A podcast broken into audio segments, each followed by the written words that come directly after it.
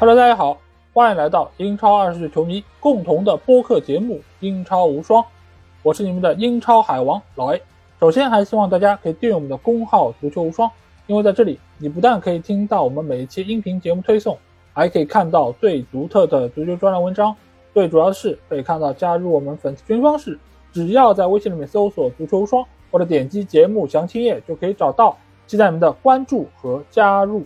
那在上周末，英超是进行了第十三轮的十场比赛，在本轮的一场重头戏之中，曼城在主场是一比一战平了利物浦队，是各取一分。同时，这也是给到了身后阿森纳队机会啊，因为他们是客场战胜了布伦特福德，从而也是后来居上，占据到了榜首的位置。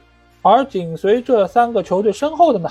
则是战胜了热刺队的维拉啊，这个也是维拉队在埃梅里来到之后所取得的最好排名。有人戏称切尔东取代了切尔西，占据到了前六的位置之中。那在他身后的呢，就是这轮被维拉击败的热刺啊，他们在三轮之前还是位居榜首，但是一顿三连败之后啊，就下滑到了第五名的位置。而和热刺形成鲜明对比的。就是最近三轮取得三连胜的曼联啊，现在他们已经悄悄的来到了积分榜的第六位。不是说滕哈赫输一场就要下课吗？这说的是刚刚取得三连胜的这个主教练吗？但是比这句话更可笑的呢，是那些散布传播这个笑话的那些人。果然啊，乐子人的世界你永远不懂。那排在曼联身后的纽卡、布莱顿和西汉姆联队也都在这轮中。获得了胜利，拿到了三分。降级区的三支球队谢联、埃弗顿还有伯恩利都是以失利告终啊。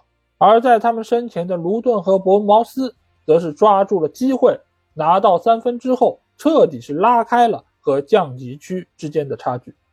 那这期节目我们照例会按照十场比赛开始的一个时间顺序来和大家一一盘点，这个中间会有比赛的一些情况的分析，同时也会有一些。热议的话题讨论带给大家。那事不宜迟，接下去就有请大家跟随我进入到本轮的十场精彩对决。那第一场比赛我们要来到就是伊蒂哈德球场啊，在这里曼城将主场迎战是利物浦队。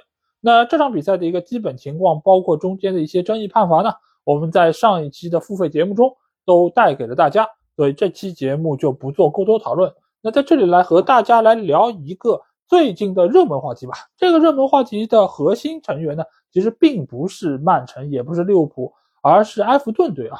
而这个球队倒是和两家都多少有点关系啊，因为最近埃弗顿队他们是因为 FFP 的问题是被扣了十个英超积分，那随之带来的呢，就是聊到了切尔西还有曼城，他们也有可能因为违规而被扣分，甚至于严重的话会被勒令降级啊。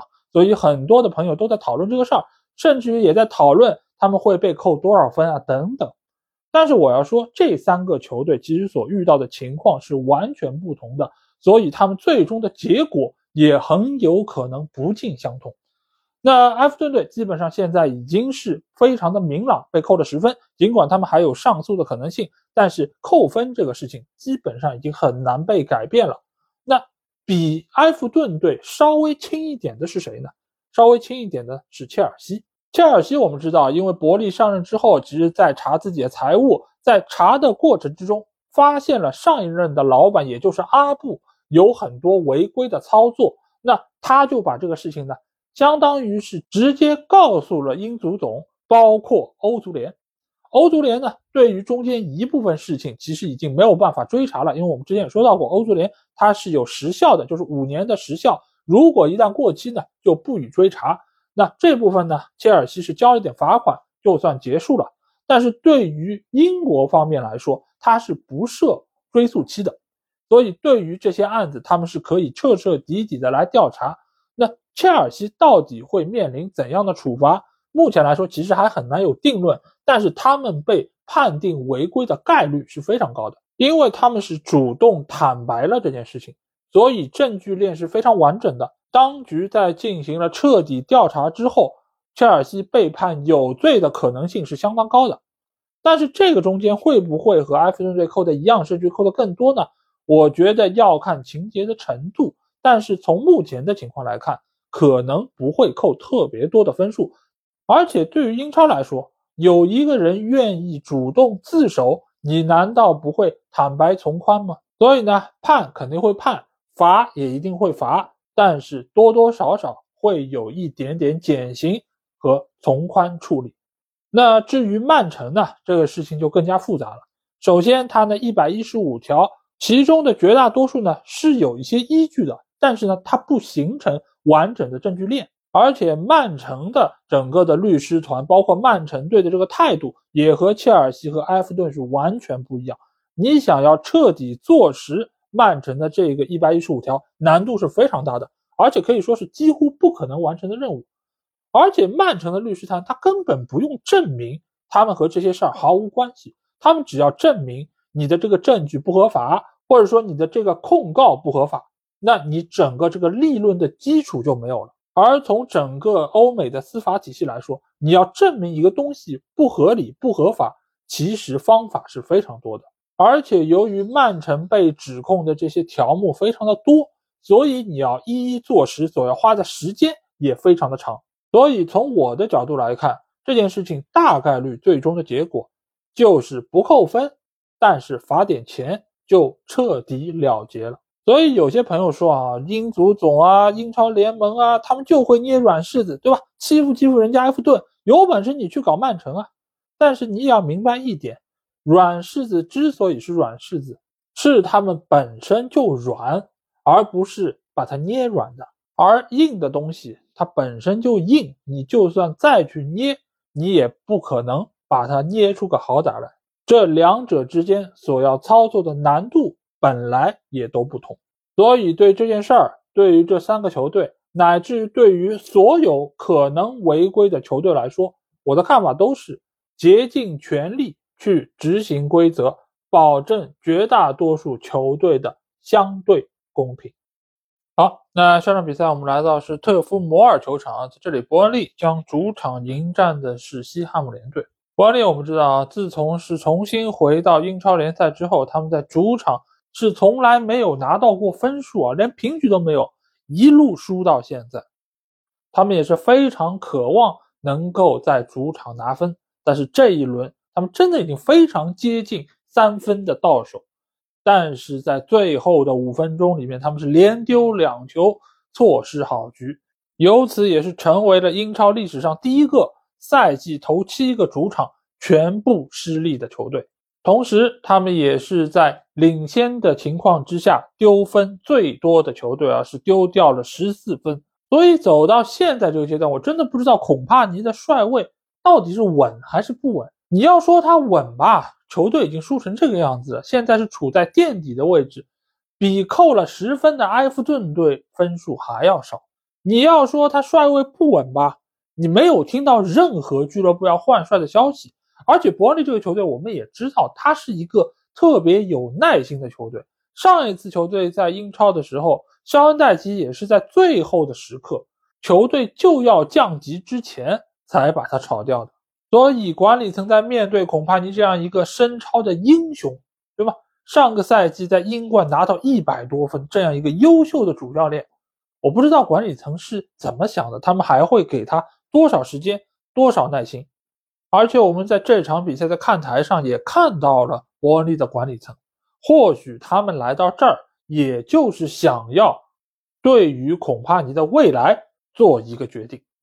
那我们来看一下这场比赛的情况啊，伯恩利其实在上半场打的还是相当不错的，尤其是左边路克莱奥肖这个球员，其实我们已经说过很多次了，他的带球能力是相当出色的，只不过呢，就是他在带完之后的最后一下总是处理不好。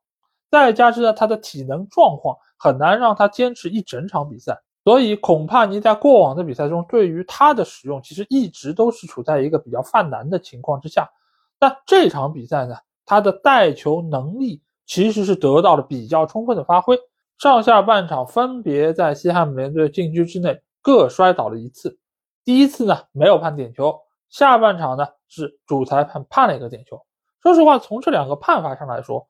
我反倒觉得上半场那个没判的更接近犯规，因为曹法尔确实是在禁区之内碰到了克莱尔肖，而下半场库杜斯的那个犯规，我反复看了好几遍那个慢动作，我甚至于都不知道是碰到了脚，还是碰到了腿，还是身体上有动作。但是裁判就这么吹了，伯恩利也是依靠这个点球，由杰伊罗德里格斯将比分改写成一比零。就这个点球，我想说两点啊，第一点就是上半场那个疑似的点球没有判。裁判有没有可能在下半场补给伯恩利一个？我觉得这个概率其实还是比较高的。他在中场休息的时候看了一眼回放的镜头，或者和 VAR 的裁判交流了一下，他得到，哎，上半场这个可能是可以给，但是没有给。那下半场再看一看能不能找到个机会补一个。另外一个呢，就是我发现啊，在这个赛季，三支升班马球队由于他们的战绩确实是比较糟糕。卢顿现在是稍微好一点，但是卢顿在之前没有拿到分数那个阶段，其实也得到过一些可有可无的点球，对吧？莫里斯当年是拿到过可有可无点球，包括对狼队那个，我们也说到过，那个动作其实是不该判点球的，但是裁判找了一个理由，他硬给，那 OK 没问题。再加上我们说过，狼队又在面对谢联的时候又给了一个莫名其妙点球，对吧？就如同安东尼泰勒。判给纽卡那个点球一模一样，他们再次送给了谢联队一个点球，让谢联拿到了本赛季的第一场胜利。那这一轮比赛又来到了伯恩利这儿，也是给了他们一个可有可无的点球。那背后到底有什么事情呢？我也不知道。反正伯恩利是很有机会靠这个点球在主场拿到第一场胜利的，但是没有想到啊。西汉姆联队逆天改命啊！尤其是他们的库杜斯啊，这轮比赛表现是非常出色，在几分钟之内连续送出了两次助攻，帮助球队取得进球，最终是逆转获胜。我们也知道，在这场比赛开始之前，角落的鲍恩他的膝盖是出现了一些问题啊。尽管到最后时刻，莫耶斯仍然觉得他是有上场的可能性啊，但是最终。是为了保险起见，贾伦斯·鲍恩这场比赛没有进入到大名单，所以呢，库杜斯就代打到了这个位置啊，而且表现真的是相当的出色。那项目联队另外一个亮点呢，就是在这场比赛的六十二分钟，他们用小将姆巴马换下了丹尼斯。丹尼斯我们知道是一个老前锋啊，他尽管在过往在伯恩利队也是有过很好发挥的，对吧？后来转会去到利物浦队，受到了严重伤病。就难复当年之勇，但是在到了南普顿之后呢，又发挥了自己经验丰富、把握机会能力强的这些特点。但是到了西汉姆联队之后，他确实是年事已高，已经是很难作为一个常规主力出现了。但是现在安东尼奥由于受伤，贾伦多·鲍恩也因为受伤，所以这场比赛不得不让他出现在先发阵容中。那到了六十分钟，莫耶斯给了年轻球员姆巴马一个机会。这个球员，我相信很多的球迷都未必认识和知道，但是他其实已经是被各个豪门球队所关注。他是一个非常有潜力的球员，而且我们从他的身材上就能看出来，他的这种踢法其实是和安东尼奥有一些类似，就是身体非常强壮，但是呢不笨重，脚下呢是比较灵活的，也有些技术，同时呢他的球感非常的好。但是在此之前。一直没有得到特别好的机会，有一个很重要的点是什么？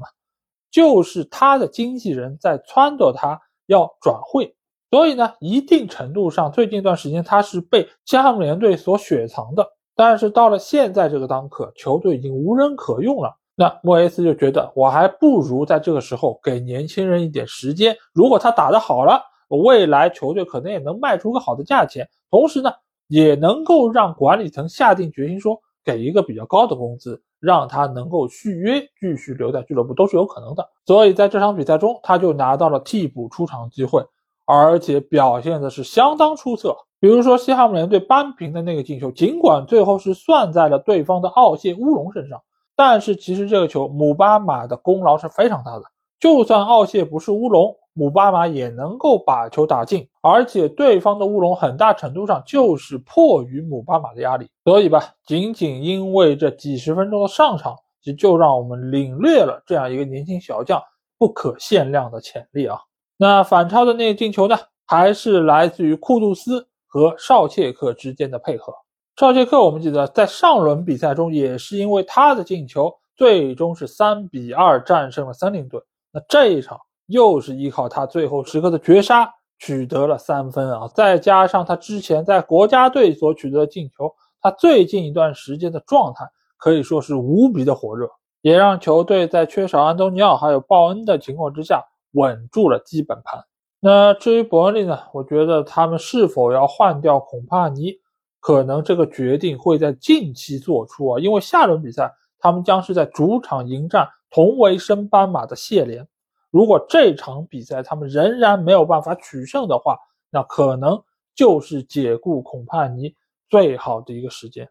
毕竟在夏窗的时候，俱乐部也是给孔帕尼不少的资金买了一些球员。显然，球队是不满足于说我只升上来一个赛季就降级的。那在这个时候，面对同样是升班马的球队，就是一个非常好的试金石。那届时我们来看一看，孔帕尼到底会交出怎样的答卷。好，那上场比赛我们来到的是肯尼尔沃斯路球场啊，在这里，卢顿将主场迎战的是水晶宫。那上一趴我们刚刚聊了伯恩利啊，这一趴又来聊到另外一个升班马球队。但是同为升班马，卢顿现在这个状态、这个水平，感觉要比伯恩利好很多。就好像上个赛季英冠的冠军不是伯恩利，而是卢顿队啊。那卢顿在这一场比赛中又是获得了比赛的胜利，拿到了三分啊，也使得他们现在和降级区的这个分差已经是拉开到了四分啊。因为这个赛季有埃弗顿啊，他们已经是扣了十分嘛。所以使得现在降级区的三个球队就是谢联、埃弗顿和伯恩利。那卢顿暂时在这个当刻，他可以喘一口气。那我们来看一下卢顿到底是做对了哪些地方，让他现在能够率先逃离降级区呢？一个很重要的点啊，就是他们的防守。这个我相信在赛前很多人都没有想到，就是卢顿这样一个身价这么低，这些球员很多都是雇佣兵嘛，而且相当多的球员是。租借的或者免签的，那这些球员能够有怎样的战斗力呢？但是我们看到这些球员来到这边之后，哎，不但是展现出了能力，而且表现的相当不错。这个其实从逻辑上也比较好理解，因为这些球员如果不是卢顿青睐他们的话，他们真的没有机会能够打英超联赛啊。无论在这个赛季结束之后，卢顿是留还是降，他们能够在这个时刻。经历一年的英超历练，对于他们之后开展自己的职业生涯、转会去到下一个俱乐部，其实都是会很有帮助的。即便他们已经处在了职业生涯的中后期，他们能够有一年踢英超的经历，也足够让自己的职业生涯增光添彩。这是一个很荣耀的事儿。所以你就会看到卢顿队的每一场比赛。他们都是当成最后一场比赛来打的，无比的专注。对于主教练的安排呢，他们也没有说我有太多的意见，有自己的想法，他们就是执行。其实就主教练这个工作岗位来说，除了那些特别顶级的世界名帅之外，绝大多数的主教练他们的水准其实差的不是特别多。这个中间最大差距什么呢？就是球员能否完完全全的执行主教练的想法。那卢顿最起码在这十几轮的比赛中，我们看到他们的这种决心、这种众志成城，而且随着这些球员他们的配合程度越来越好，那整个战斗力其实都是在慢慢提升过程中的。我们这里可以看到一组数据啊，就是卢顿队在十三轮的比赛中，只有三场比赛的失球是在两球以上，而且最近十一场只有一场比赛丢球在三个以上。而且主场的丢球全部在两球以内，最近三场只丢了一个球啊！而且我们不要忘记，他们所对的这三个对手都是实力不弱的，有热刺，有利物浦，这一轮又是面对最近状态不错的水晶宫。那卢顿队的防守实力其实就可见一斑，而且他们的门将卡明斯基啊，在这轮比赛中的表现也是相当的出色。他在这场比赛中是奉献了七次扑救啊！仅仅是丢了一个球，而且他在这个赛季已经是奉献了五十次的扑救，排名英超第二。那这个是防守方面，一个球队只有防守好，显然还不足以拿到分数。那卢顿队在进攻方面其实也是有一些办法的，比如说他们在防守时候就是死守，就是所有的人都堵在门口，但是在进攻的时候呢，又是多箭齐发，就是好几个球员从不同的方向开始狂奔。那这样给到传球者的选择就很多，我往哪里传都可以。而对于对方的防守来说，就会比较难办，因为大家都知道，在面对卢顿的时候，绝大多数的球队他的阵线压的都是比较高的。那在这个情况下，卢顿一旦打反击，后防的人员是不太够的。那这也就会形成在由守转攻的这一刻，卢顿队的进攻球员是要多过对方的防守队员，局部能够形成人数优势，所以也就能够有效的提升卢顿的进攻效率。因为你真的要按部就班的打阵地战去攻破对方的球门，卢顿是不具备这个实力的。我们还记得那场对热刺的比赛，对吧？卢顿是多一个球员，但是他们都没有办法能够攻破热刺的球门，所以就说明啊，他们现在这套稳守反击的打法其实是思路非常正确的，而且也是能够最有效的利用目前阵中这批球员的能力。当然，这场比赛最终能够获胜，不仅仅在于卢顿队他们发挥出了自己该有的能力，毕竟他们的实力来说还是比较有限的。另外一方面呢，也是水晶宫在这场比赛中，他们其实也是受到了一些伤病的问题，比如说中场的防守悍将杜库雷就出现了严重伤病，在下半场开始没多久就被替换下场，而也就是从他下场之后。卢顿队的进攻是慢慢开始有了抬头，最终是取得了进球。另外一方面呢，水晶宫这场比赛还有一个意外事件啊，那就是曾经他们是打进过一个进球，但是这个进球最后是被吹掉了，因为爱德华在进球之前呢，他是有一个手球的犯规，所以这个球最终没有算，也是某种程度上影响到了水晶宫的一个心态啊。也就在这个球被吹掉之后没多久，卢顿队就打进了自己第一个进球。那在落后之后。水晶宫自然是要发动反击，他们很快就把比分扳平了。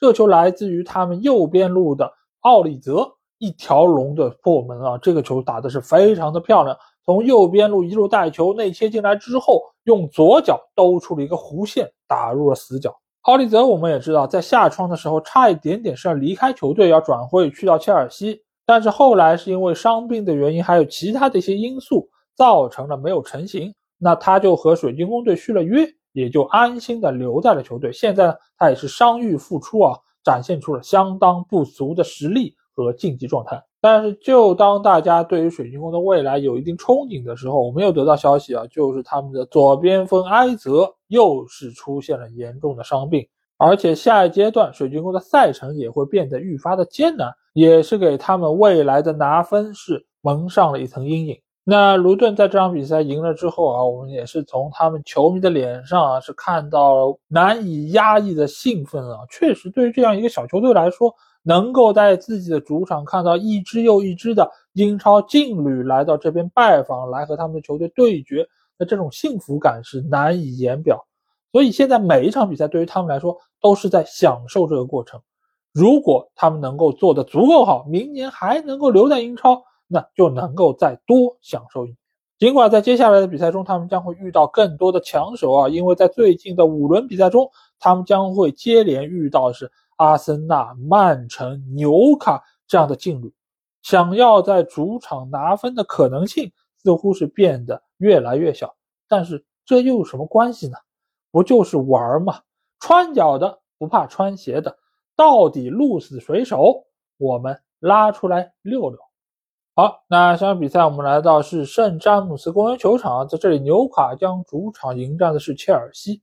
这场比赛其实也算是本轮的一场焦点赛事啊，因为切尔西是传统的 Big 六球队，而纽卡的话现在已然是成为了所谓的 Big 七球队中的一员，而且他们上个赛季是进入到了前四，这个赛季能够征战欧冠啊，所以两个球队你如果光拿实力来对比的话，你甚至于很难说清楚是谁更强一些。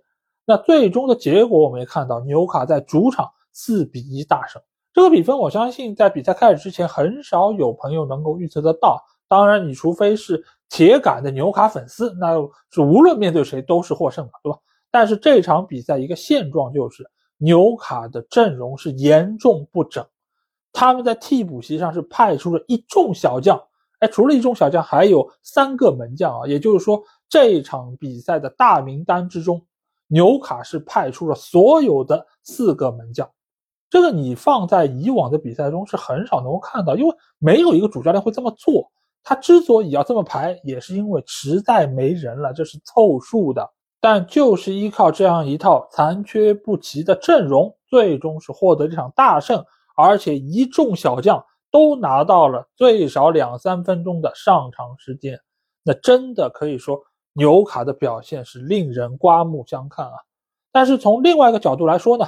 就是这场比赛的切尔西打的是比较令人失望的。赛后，波切蒂诺其实也谈到了，说这场比赛切尔西的表现可能是这个赛季发挥最差的。那我们就来一点点捋这场比赛切尔西到底差在哪里。那切尔西第一个要点名批评的球员是谁呢？就是库库雷利亚。之前几期节目我应该还有表扬过他，对吗？就是他在边路的一对一防守不错，身体对抗很好。等等这些特点，但是这场比赛呢，他的一些位置感的问题又完完全全的暴露在了我们的面前。我们看一下他犯了哪些失误啊？比如说上半场伊萨克打进那个进球，就是他漏人了，而且他没有保持好这个站位。这个球你如果但凡往前再跨一步，就造越位成功了，伊萨克就越位了，这个进球也就没有了。但是他在这个情况下，所有的后卫球员都往前跑了，他没跑，那这是一个问题。紧接着呢，在上半场，纽卡是拿到了一个角球的机会，这个球罚的非常的好。到了后点，乔林顿面对空门将球顶偏，这是纽卡上半场最好的机会之一。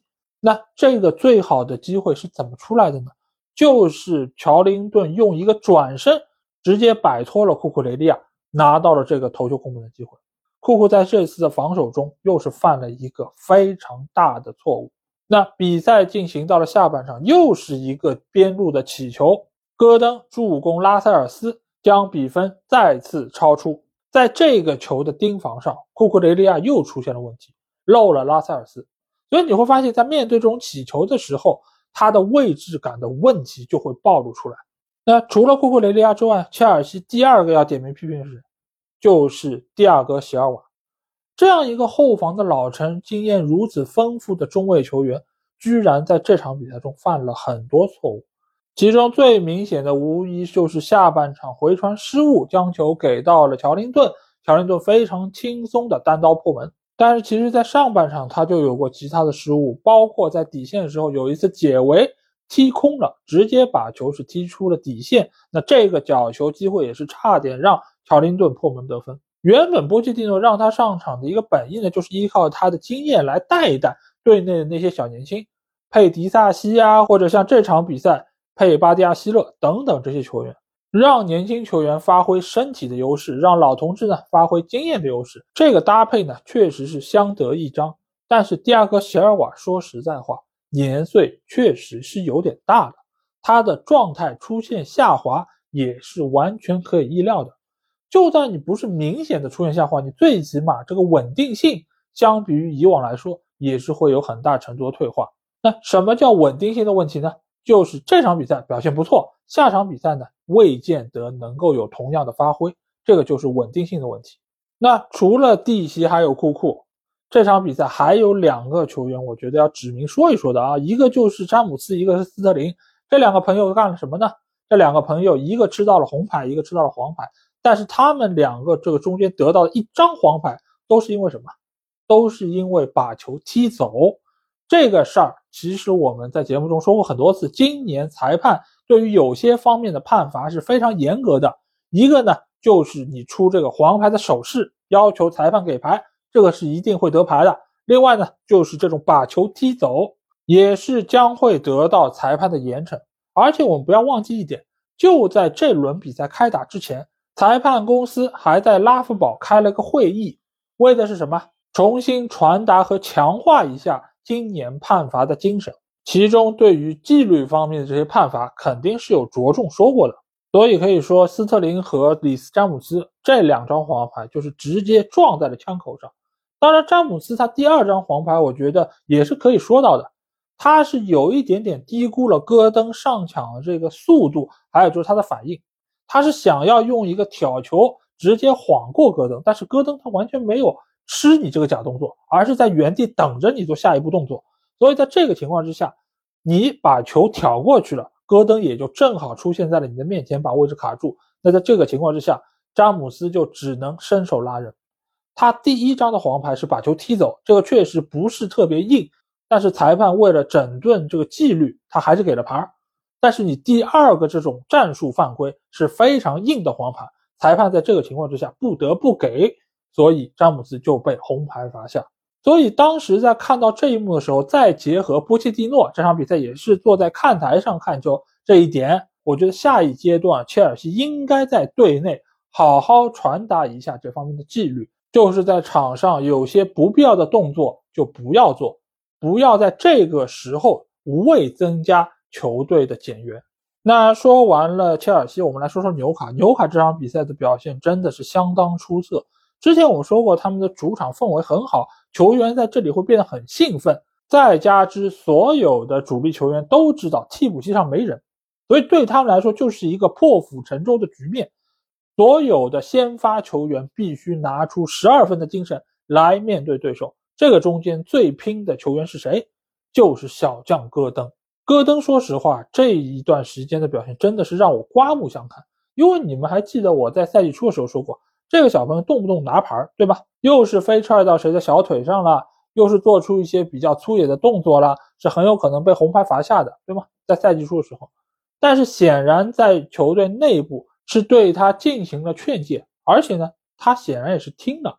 所以这段时间你会看到他的上抢仍然是很拼、很尽力。但是动作收敛了很多。另一方面呢，由于他的拼抢也为球队拿回了很多机会，他自己也是有更多的发挥。这场比赛就是给我们奉献了一进球一助攻的优异成绩。而且刚才我们也说到，是他的拼抢让里斯詹姆斯拿到了第二张黄牌，被罚下场。而且整场比赛也是依靠他个人的发挥压制住了这一侧切尔西的防守队员蒂席啊、里斯詹姆斯啊等等。可以说这场比赛的胜利，戈登当即首功。那这场比赛另外一个值得说到点呢，就是让小将利弗拉门托打到了左边后卫，而让特里皮尔又回到了右边后卫的位置。如果主教练是希望两个球员都能够发挥出水准以上表现的话，其实理应让特里皮尔打到左边后卫，而让利弗拉门托打他更为擅长的右边后卫。但这场比赛为什么没有这么做？我觉得很重要的一点呢，就是想要让特里皮尔来盯防对方的核心球员斯特林。整场比赛其实特里皮尔这方面的工作完成的是不错的啊，尽管他是送给了斯特林一个前场定位球的机会，而且切尔西也是用这个机会形成了破门。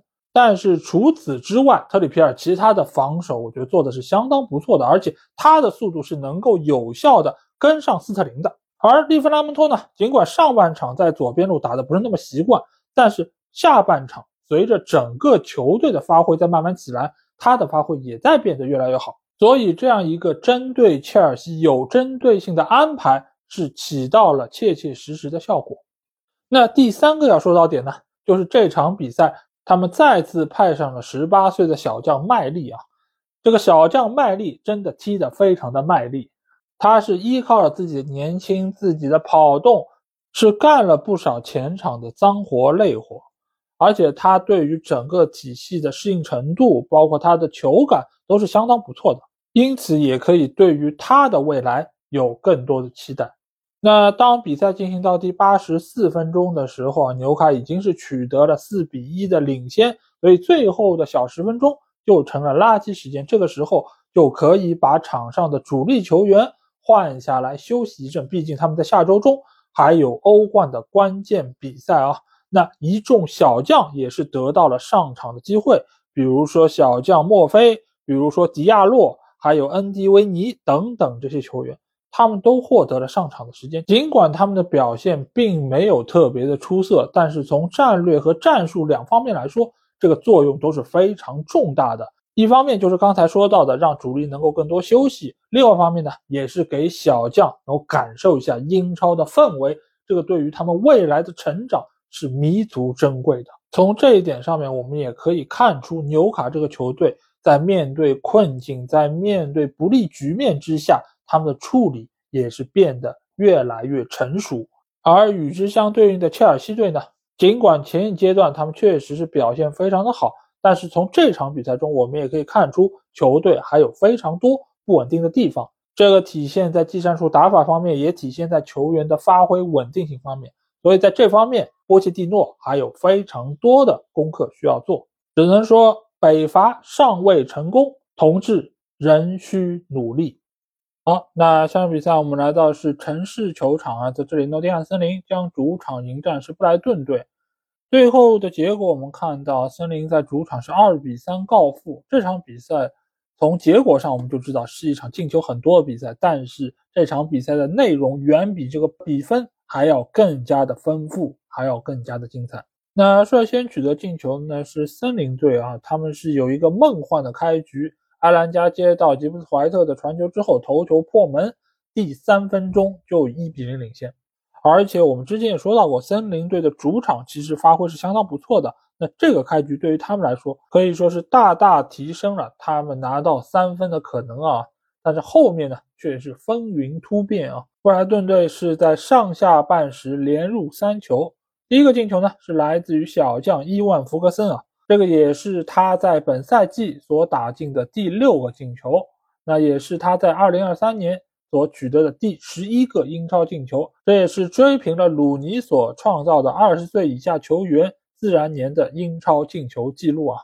但是这三个进球来的也是非常不容易啊，因为这中间也是经历了两个球员的伤病啊，安苏法蒂还有兰普泰都因伤被换下场，但同时替补安苏法蒂上场的若昂佩德罗。则是包办了后面的两个进球。那这场比赛除了场上比赛的球员之外，另外一个受人瞩目的人物呢，就是主裁判安东尼泰勒。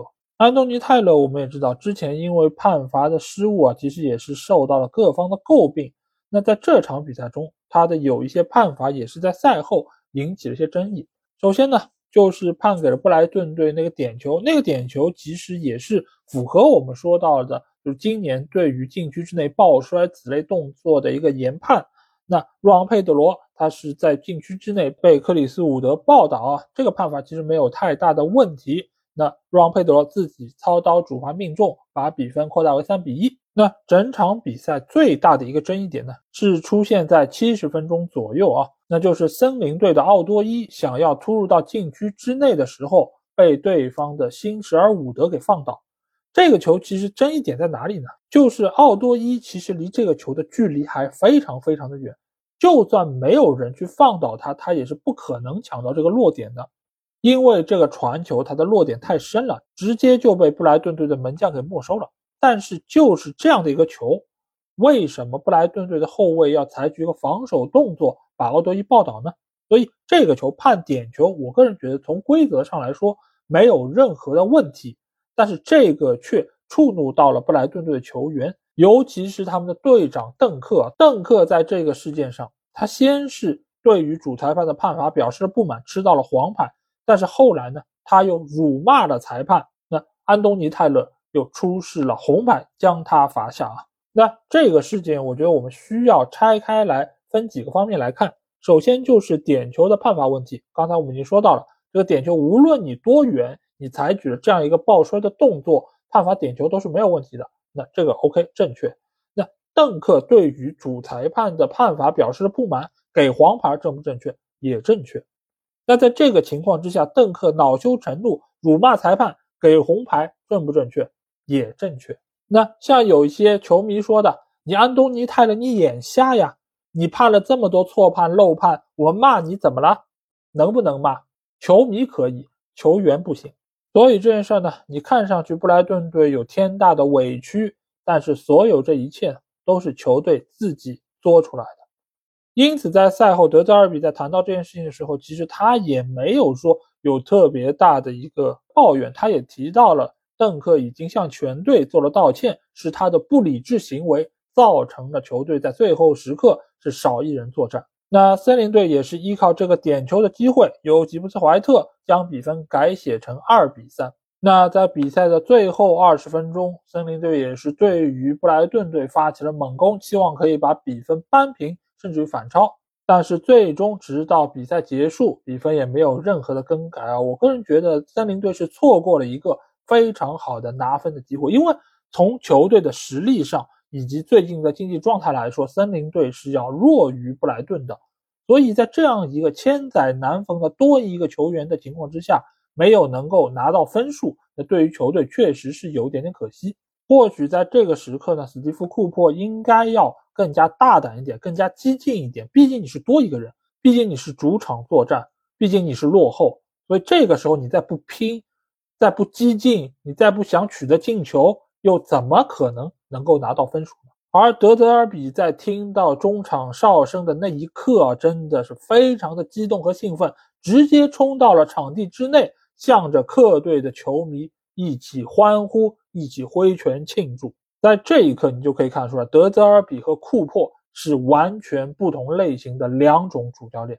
我们试想一下，如果德泽尔比是森林队主教练，在这一刻他会怎么干？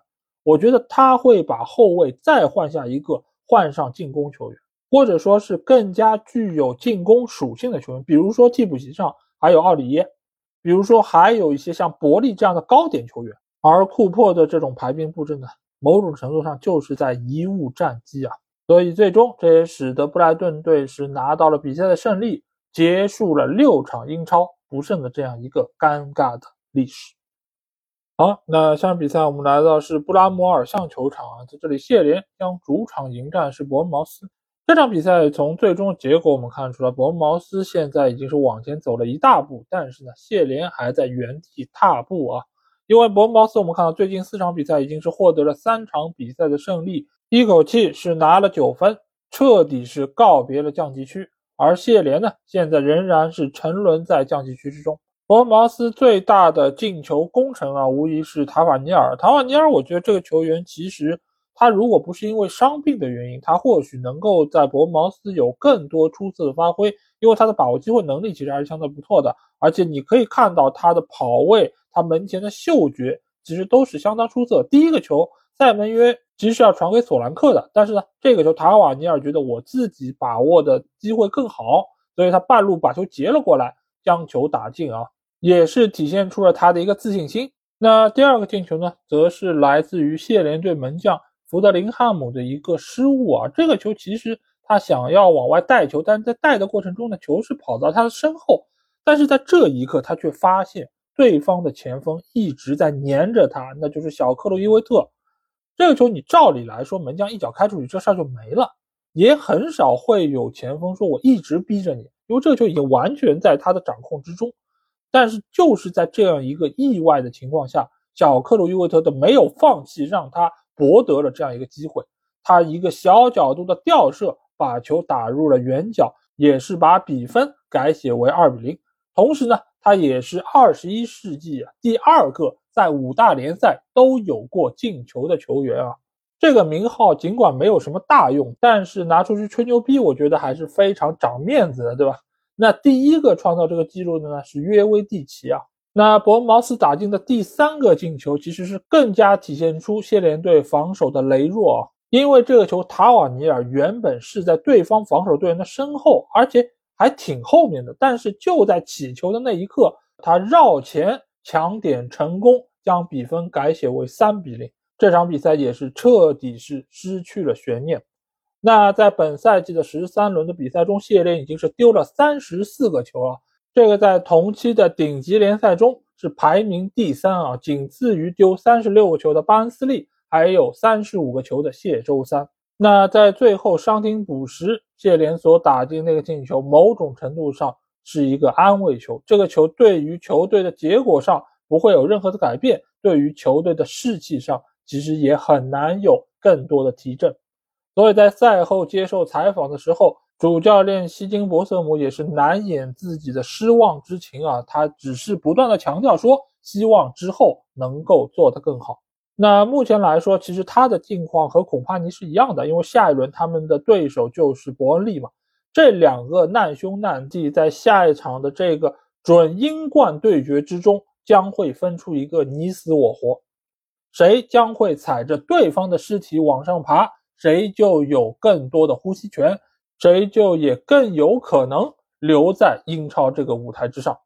但是从目前两个球队这个打法以及球员的实力来说，我个人可能还是更加看好一点伯恩利啊，因为伯恩利队内这些球员他的个人能力、个人特点，我觉得要强过谢联。而且谢联现在从防守端的表现来看，很难说他们能够抵挡伯恩利的进攻啊。再加之他们是客场作战，某种程度上也是增加了他们拿分的难度。所以下周六啊，如果大家没有什么事情，同期如果也不想看阿森纳对狼队这种比赛的话，不妨去看一看伯恩利对谢联队的这场比赛，因为这是一场真正意义上的保级大战，会比其他的比赛。更增加了一份惨烈，更增加了一份残酷。好，那上场比赛我们来到是 G Tech 社区球场啊，在这里布伦特福德将主场迎战是阿森纳队。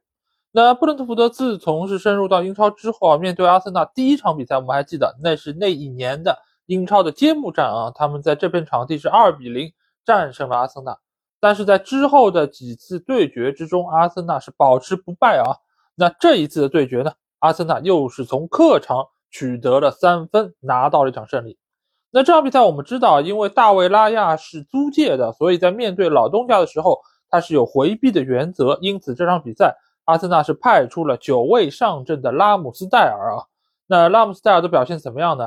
从数据上来看，哎，这场比赛阿森纳队是零封了啊。照理来说，他的表现是不错的，但是。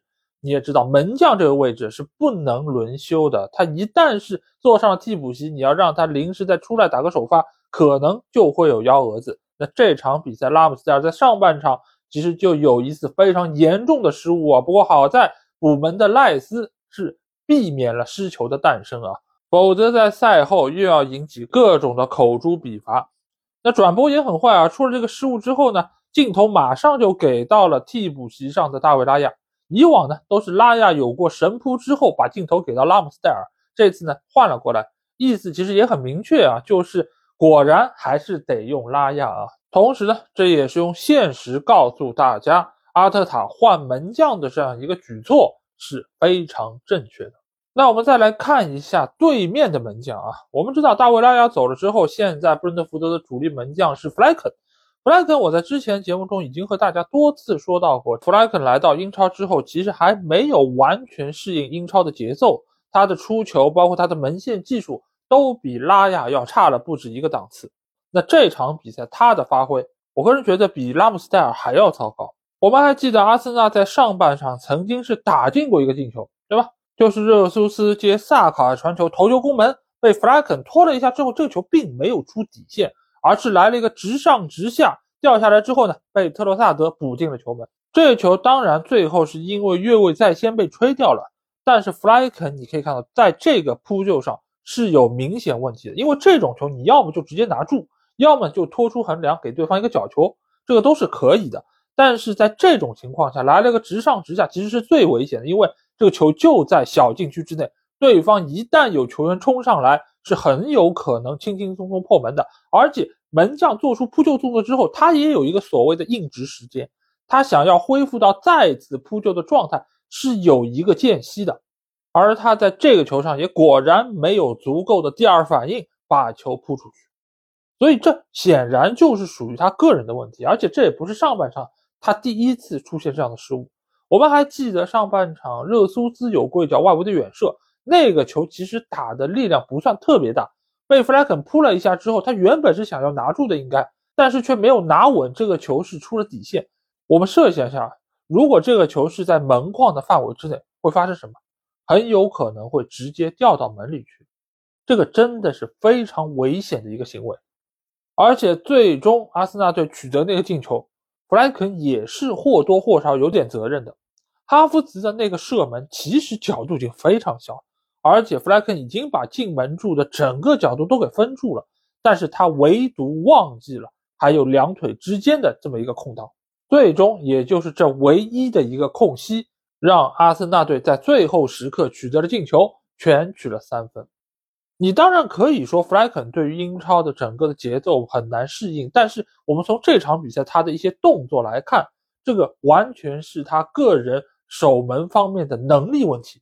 手型也好，动作也好，是非常不专业的。如果布伦特福德整个赛季是要依靠弗莱肯来作为他们主力门将的话，那这个会对于球队产生非常大的负面影响。过往几个赛季，我们都知道大卫拉亚是整个英超联赛中扑救率最高的门将之一，也就是依靠他这样的神勇发挥，小蜜蜂才能够在英超立足，一步一个脚印往前走。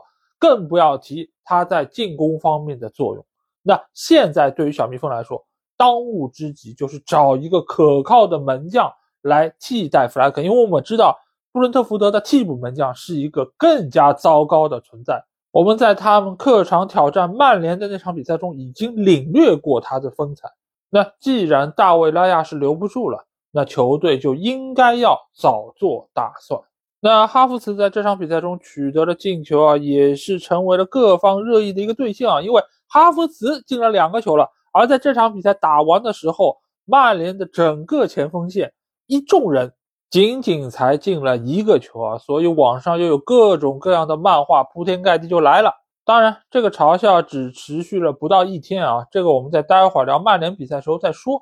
但是哈弗茨的这个进球，我觉得对于阿森纳，对于他个人来说都非常的重要啊。这个也是他来到枪手之后的第二个进球，同时也是第一个运动战进球。因为我们知道之前他是罚中过一个点球，那个点球呢也是萨卡让给他的。当时我就对于这个举动提出了我自己的赞扬啊，因为我觉得这个对于新来的球员建立信心是非常有帮助的。你看，这不就建立起来了信心吗？这场比赛他的进球是如此的关键，帮助球队拿到了三分，同时也是对于上一次让点球这个事件最好的一个回报。这也是一个团结的集体该有的样子。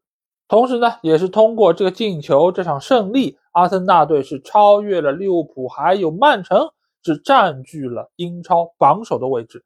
去年他们在这个位置待了两百四十八天，今年如果他们想要在成绩上再有突破的话，就要从待在榜首位置的第一天就开始努力。那今年我从各方的反馈可以听到啊，就是说有些人他们是看好曼城可以继续夺冠，有人呢是看好利物浦来挑战一下。曼城的这个霸主地位，但是似乎看好阿森纳的球迷，相比于去年来说要少一些。但其实我个人觉得，现在的阿森纳比之于去年来说，其实是有进步的。为什么这么说呢？大家或许会认为，今年的阿森纳他的进攻方面不如去年那么犀利，不像去年有那么多的进球方式能够让他们主宰比赛。但是我们其实从数据上可以很明显的看到。阿森纳在进攻方面确实是比去年弱了，但是并没有弱很多。比如说预期进球场均下降零点一，进球数场均下降零点二。但是即便如此，他们在每场比赛的平均进球也是达到了两点一个，射门数也是高达十四点五次啊。所以这个数据相比去年来说，并没有明显的下降。但是同时，他们在防守方面的数据有了长足的进步。在场均的失球方面，从去年的一点一到了今年的零点八，在预期失球方面也比去年场均下降了零点三，说明现在这个球队在攻守平衡方面做得更加出色了，同时在发挥上也更加稳定了。而这些种种的变化也帮助阿森纳这只大象又重新上了树，占据高位了。也由此，今年英超的争冠形势从去年的两强相争变成了三足鼎立，而阿森纳队将会是中间任何一方都不敢忽视的一支球队。好，那下场比赛我们来到的是热刺球场啊，在这里，托纳姆热刺将主场迎战的是阿斯顿维拉。最近段时间，我们知道热刺的伤病名单是越来越长啊，所以也是给到波斯特格鲁的排兵布阵非常大的一个考验。那这场呢，他们又回到主场迎战一个劲敌啊，那就是号称切尔东的阿斯顿维拉。那从最后的结果我们看到啊，维拉是在客场二比一战胜了热刺啊，也是送给了热刺一场三连败。那热刺也是从三轮之前的排名第一，现在是掉到了排名第五啊，世事无常，可见一斑。那通过这场比赛呢？我觉得体现了足球的两个本质啊，哪两个本质呢？第一个就是得势未必得分，第二个呢就是执行比思路更重要。这是怎么讲这个事儿呢？第一，就是这场比赛其实打得更好的是哪一方？绝对是热刺啊，对吧？他们创造了大量的机会，无论是孙兴民还是库卢塞夫斯基，或者是布伦纳约翰逊，都有很多很好的机会。孙兴民光越位进球就打进三个，对不对？那说明热刺其实机会是创造出来的，但是为什么还是输了呢？而且是在先进球的情况下输了呢？那就是执行比思路更重要。波斯特格鲁他的这个打法有问题吗？其实有他的道理，对吧？那我们待会儿再来分析。但是为什么会由胜转败，也是因为在执行方面出了些问题。这个执行不仅仅在于球员是不是全心全意的在这么做，而另外一方面呢是球员本身的能力是不是能够在这个体系中完全发挥出来。还有呢，就是看对手是不是对于你这套打法有针对性的这个部署。首先要说到一点，就是这场比赛热刺的这个后防线，我看到先发阵容的时候真的是吓了一跳。我想这是怎样的一个阵？除了本代是可以打到中卫位置，当然我们也知道他打中卫也不是特别理想，他打到边中卫或者说某种程度上打边后卫都要比打中卫更合适。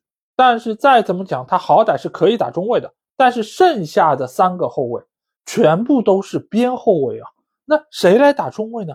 你就算不是打三中卫，你是打四后卫体系，你也得还有一个人来打中卫啊。谁来打中卫呢？最后我们知道他上的是埃默松·罗亚尔，那这个打法他有他的道理，对吗？他需要后卫线有更快的速度，能够回追，他能够很好的补到该补的位置，这个没问题，这也是现在足球的一套打法。但是你让边后卫来打中后卫，就会同时出现另外一个风险是什么？就是你的身体对抗，你的身高是不占优势的。这个问题在后期就成了这场比赛热刺输球最关键的一点。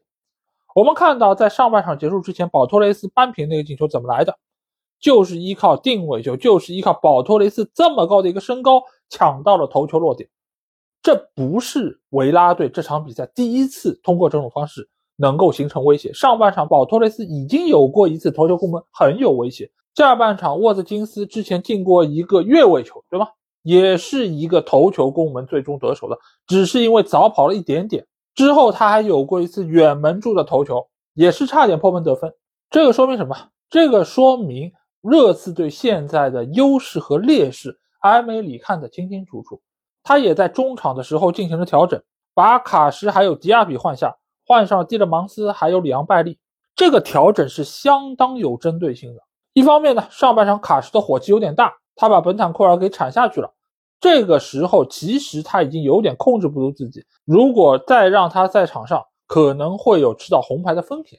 另外一方面呢，就是卡什在现在这个体系中不如另外一边的迪涅那么有用，因为迪涅我们知道他的传球是很准的，他的起球是能够找到中路的沃特金斯，那这个就能够发挥头球的优势，就能够压制住。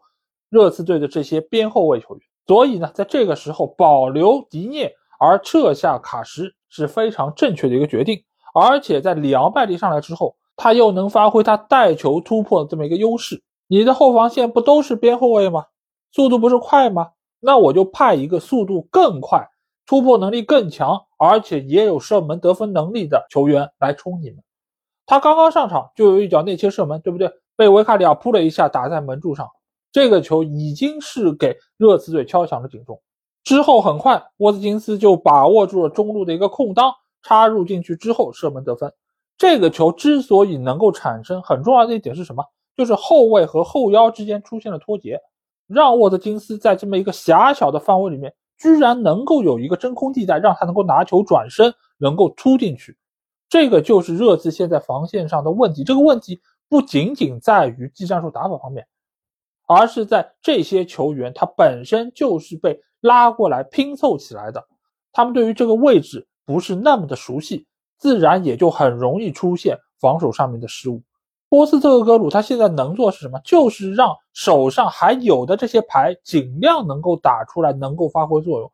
但是这个执行力上是真的不足啊，他没有办法和一个有完整体系的配合默契的团队来一起竞争。从实力上来说，维拉队是不如热刺，但是现在的热刺你很难称之为是一个完成体。再加上维拉有一个目光如炬的主教练，他很敏锐地看出了热刺问题，及时做出了调整，从而就逆转了在场上的一个局面。当然，这个是波斯特格鲁的一个搏命打法，就是我在后防线上不是那么稳定，但是我需要这些球员来给进攻球员支持，帮助他们能够破门得分。但是这场比赛，热刺队最大的问题还是出在锋线上，运气太差。孙兴民三个越位球，我觉得没有任何问题，确实都越位了。但是他在这场比赛的状态看得出来，受到国际比赛日影响确实非常大。如果要放在平时的比赛之中，孙兴民也好，库罗也好，包括乌多吉那个单刀，能够把握住一次，就有可能在上半场就已经确立胜局了。我当时在看比赛的时候，我就在想，如果热刺队没有办法把握住机会，那很有可能到了下半场体能出现了枯竭，那维拉就能够拿到比赛的主动权。果不其然，还没有等到下半场。上半场维拉就已经把比分扳平了。我们也说到过，如果能够在半场结束之前就扳平比分，那对于球队是一个非常大的利好。尤其是在整个上半场处于被动挨打局面下，这个队伍他们在下半场会有更旺盛的一个斗志来发动反扑。所以足球比赛就是这个样子，你没有办法把对手彻底杀死，就有可能给到他喘息的机会。尤其是像热刺这种板凳上人员并不充足的情况之下，那凭借这场比赛胜利啊，维拉队是超越了热刺，进入到了英超的前四行列之中。而热刺呢，在前十轮比赛保持不败的情况下，后面三场是遭遇了三连败啊，这也是历史上顶级联赛之中第三支做到这一切的球队。那在这一趴的最后啊，我想要表扬一下这场比赛的主裁判啊，他叫罗伯特·琼斯。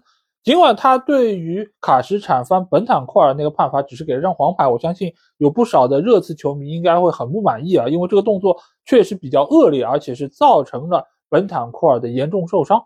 但是罗伯特·琼斯对于这场比赛节奏的把控，我个人觉得是这赛季看过的比赛中比较出色的。就是他对于一些比较轻微的犯规动作，他是不予吹罚的。一开始球员还会象征性的抱怨一下，意思哎，这个你也不吹。但是慢慢的，他们知道啊，这个主裁判的判罚尺度就是这样，他们也就习惯了。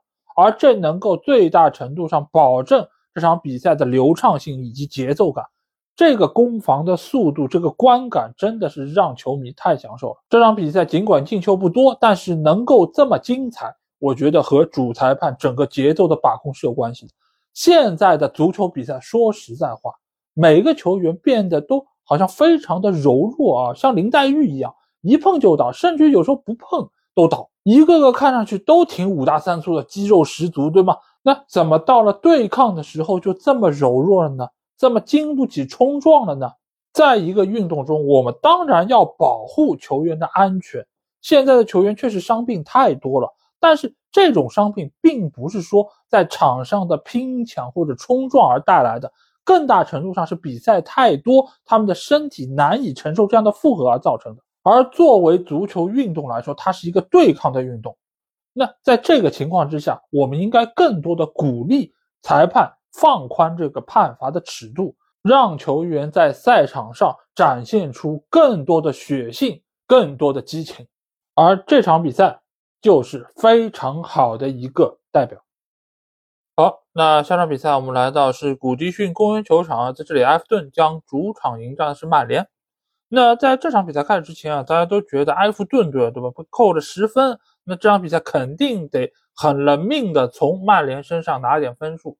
但是从最后的结果我们看到，曼联是兵不血刃啊，客场三比零是完胜了埃弗顿队。那这场比赛到底曼联是做对了哪些地方呢？其实我个人觉得这场比赛曼联确实比之前踢的是要好一点，但是更大程度能够收获这场大胜呢，是因为埃弗顿队他踢的不够理想啊。这个不够理想有几方面的原因，我们待会儿再说。那比赛一开始呢，我们就看到了加纳乔的那脚倒钩啊，这个倒钩说实在话，我第一反应就是像鲁尼。在面对曼城的那场比赛中，也就是那个被评选为英超二十年最佳入球的那个进球，确实从角度、位置，包括力度都非常的类似。当然，加纳乔的偶像 C 罗也曾经打进过类似的这种倒钩进球，但是呢，我觉得还是鲁尼的那个进球更加近似一些。而且这个进球，我个人觉得应该已经是提前预定了这赛季的最佳入球啊，因为我很难想象有怎样的进球可以兼具力度、角度、观赏性等等这一切，同时呢，早早取得领先，也让曼联在这场比赛中。是占据了一个比较明显的优势，因为我们知道曼联的客场一直战绩不是很理想，所以能够早一些取得领先，对于球员的心态上也是一个比较大的帮助和加持。那这场比赛相比于加纳乔内进球，另外还有一个惊喜是更加让我兴奋啊，那就是中场先发出场的小将梅努啊。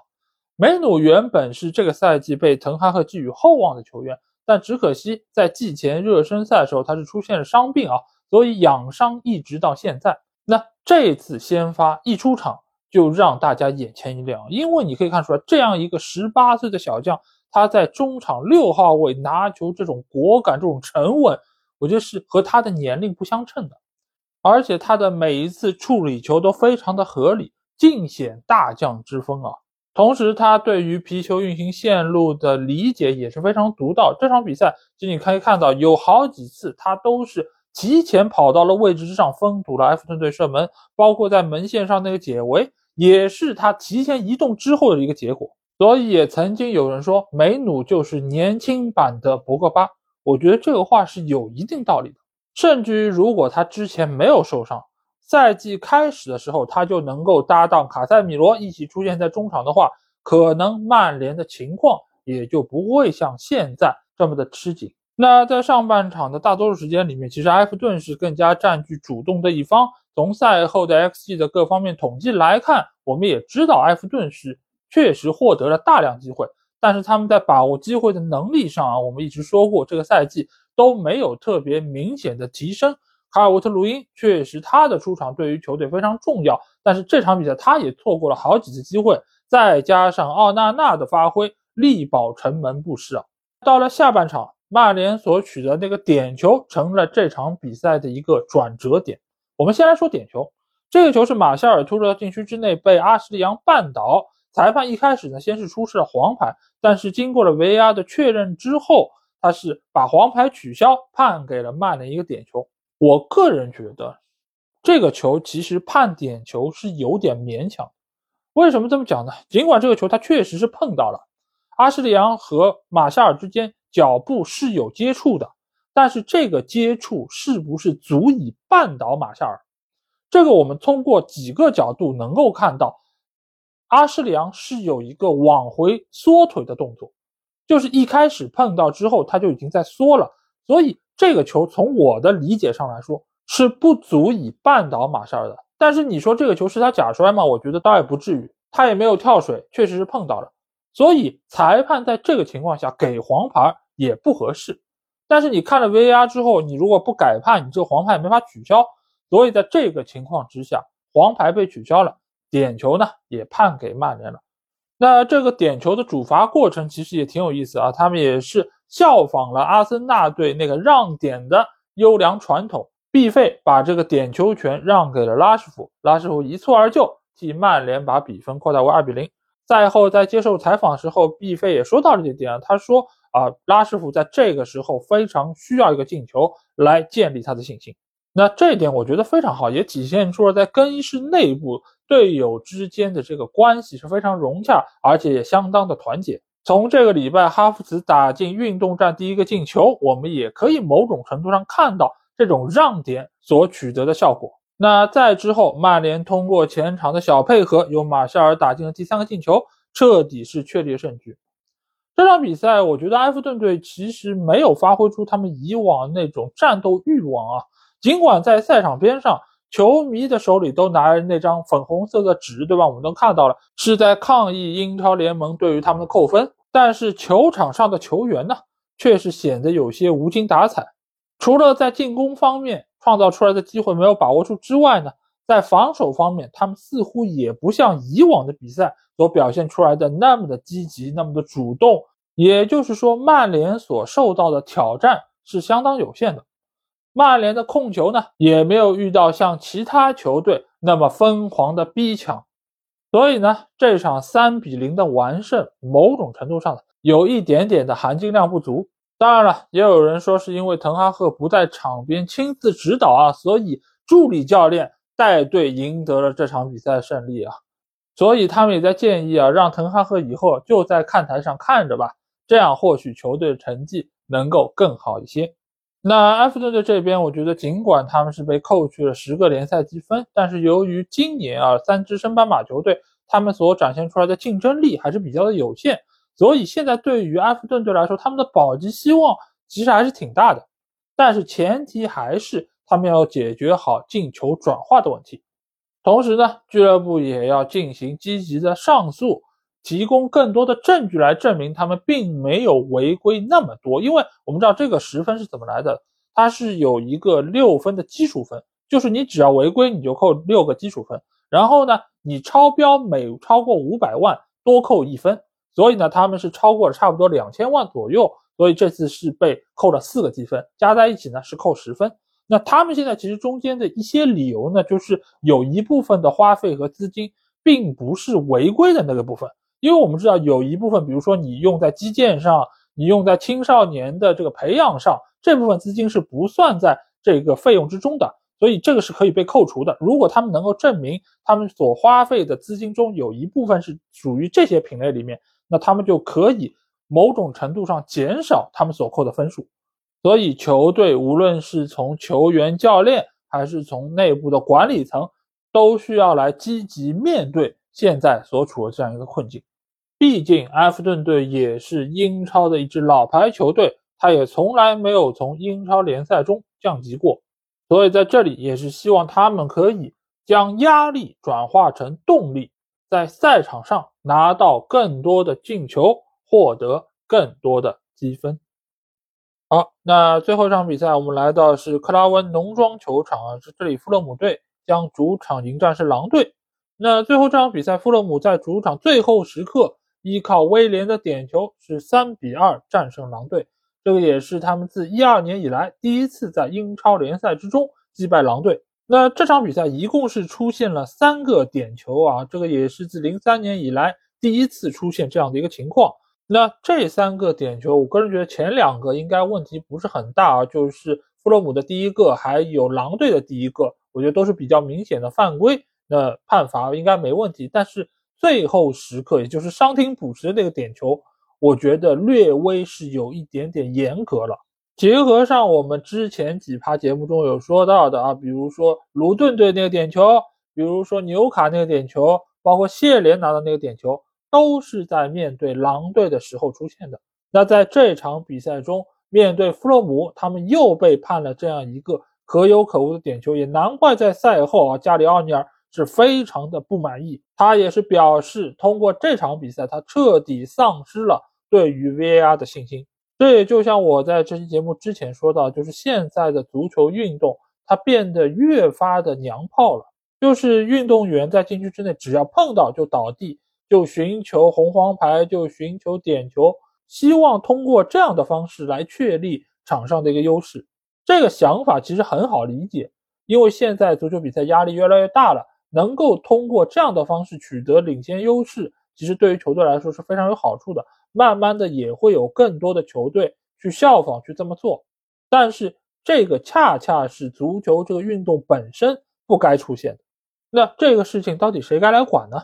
我觉得应该由裁判这个方面来规范，就是说对于这种比较轻微的碰擦，你就应该不判点球，也就是说把这个标准放得更宽一点。久而久之，球员就知道我在禁区里面这么一摔也不会有点球，同时呢还是浪费了一次很好的进攻机会，他们也就不会轻易的倒了。而且加里奥尼尔对于 VR 的意见，我觉得某种程度上也能理解啊，因为现在 VR 的出现，把每一个镜头都慢放的话，其实是比较容易加剧这个犯规的严重程度的。就比如说我们刚才说到的曼联对埃弗顿的那个犯规，也就是马夏尔的那个点球。其实他的动作并不是很大，如果你是一个连贯的比较快的镜头来放的话，你觉得这不就是一个很简单的在禁区之内的一个小小的触碰吗？那为什么会是点球呢？但是你把它像拉片一样拉出来逐帧看，你就越来越觉得这是一个严重的犯规，应该要判点球。当然，另一方面我也很理解裁判的苦衷啊，因为现在他们对于每一次犯规都要看，而且这要看的不仅仅是在禁区里面摔倒，包括还有其他的一些禁区内的犯规动作，他们都要看。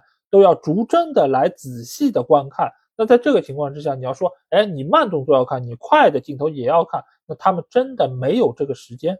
而且不同球队的球迷对于同样的犯规动作，他们也会有不同的意见，这样也就造成了总有人在那儿骂裁判。那在这种情形之下，裁判最好的选择是什么？就是他基于有没有来做出判罚，有就判点球，没有就不判。那在这个情况下，他就不用再在程度上去花时间去动脑子来做判断了。这或许是一种懒政，但是某种程度上也是对于裁判最为安全的一个做法。所以这件事儿，有人觉得是裁判量刑尺度的问题，但是归根结底吧，其实也是和球迷对于裁判的期望值以及压力是有关系的。又要裁判判得准，又要裁判动作快。即便是拥有了像 VR 这样具有上帝视角的设备，其实也是很难做到这一点的。不过，尽管对于裁判的工作难度我表示理解，但是拜托，能不能下次不要只盯着狼队这一个球队薅羊毛？每次有这种疑似的点球，都是落在狼队的身上。你看，把老好人加里奥尼尔都逼成什么样子了？回头韦伯，我觉得也不要道歉了，对吧？到年底的时候包个红包。做一面锦旗，给加里奥尼尔送家里去，对吧？赔个不是。锦旗上呢，话也不要多，我们文化人少写点字儿，上面就写着“二零二三到二四赛季最佳窦娥奖”。那关于点球，我们就说到这儿。我们来说说这场比赛吧。这场比赛其实两个球队打的还是比较开放的。那富勒姆队这边，我觉得表现最好球员，我想把票投给伊沃比啊，因为伊沃比现在在中前场。这个组织串联球队的这个作用还是比较明显的。当然，左边路的威廉，包括中间的佩雷拉，也仍然是球队进攻的核心。但是有伊沃比存在的话，我觉得这一切的粘合剂就存在。那对于狼队这一边啊，尽管内托不在了，但是球队现在的进攻体系基本上已经是搭建完成。尤其是最近一段时间啊，他们是派上了贝勒加德这个黑又硬，在边路的带球能力其实还是相当不错的。他有一点点像以前的肌肉男，对吧？但是他比肌肉男似乎技术能力上要更好一点。这场比赛他也是助攻库尼亚打进了狼队的第一个进球。同时呢，黄喜灿的钻营能力仍然是有所体现。我们之前也曾经说到过，黄喜灿一度是英超盘带次数最多的球员。这场比赛狼队所拿到那个点球，就是通过黄喜灿的带球突破所得到的。所以现在狼队的进攻问题，我觉得在加里奥尼尔的调教之下，已经基本上是被解决了。只可惜在中后场的防守方面，球队还有比较多的问题。这个和以往的狼队倒是到了个个啊，因为无论是在努诺桑托还是在拉热的帐下，狼队都是一个守强于攻的球队。但是现在加里奥尼尔已经把整个球队做出了脱胎换骨的改变，相信假以时日，管理层呢再给他一些更多的支持。球队的未来肯定会变得更加的出色。那富勒姆队尽管这场比赛是获得了三分，但是从整个场上的情况来看，球队进攻乏力的老毛病还没有得到充分的解决。再加之现在这支富勒姆队是整个英超联赛之中平均年龄最大的球队之一，这场比赛的先发阵容啊，平均年龄是达到了三十岁零三十六天啊，是本赛季最老的一批先发阵容。所以真的很难对于弗洛姆队的未来有更多的期待啊，也只能是希望马尔科席尔瓦能够用他的魔力来将球队化腐朽为神奇。好，那这期节目基本上就这样。如果你听了我的节目有什么话想对我说，欢迎在我们的评论区留言。如果想要和我直接交流，也可以来加我们的群，只要在微信里面搜索“足球无双”就可以找到。期待您的关注和加入。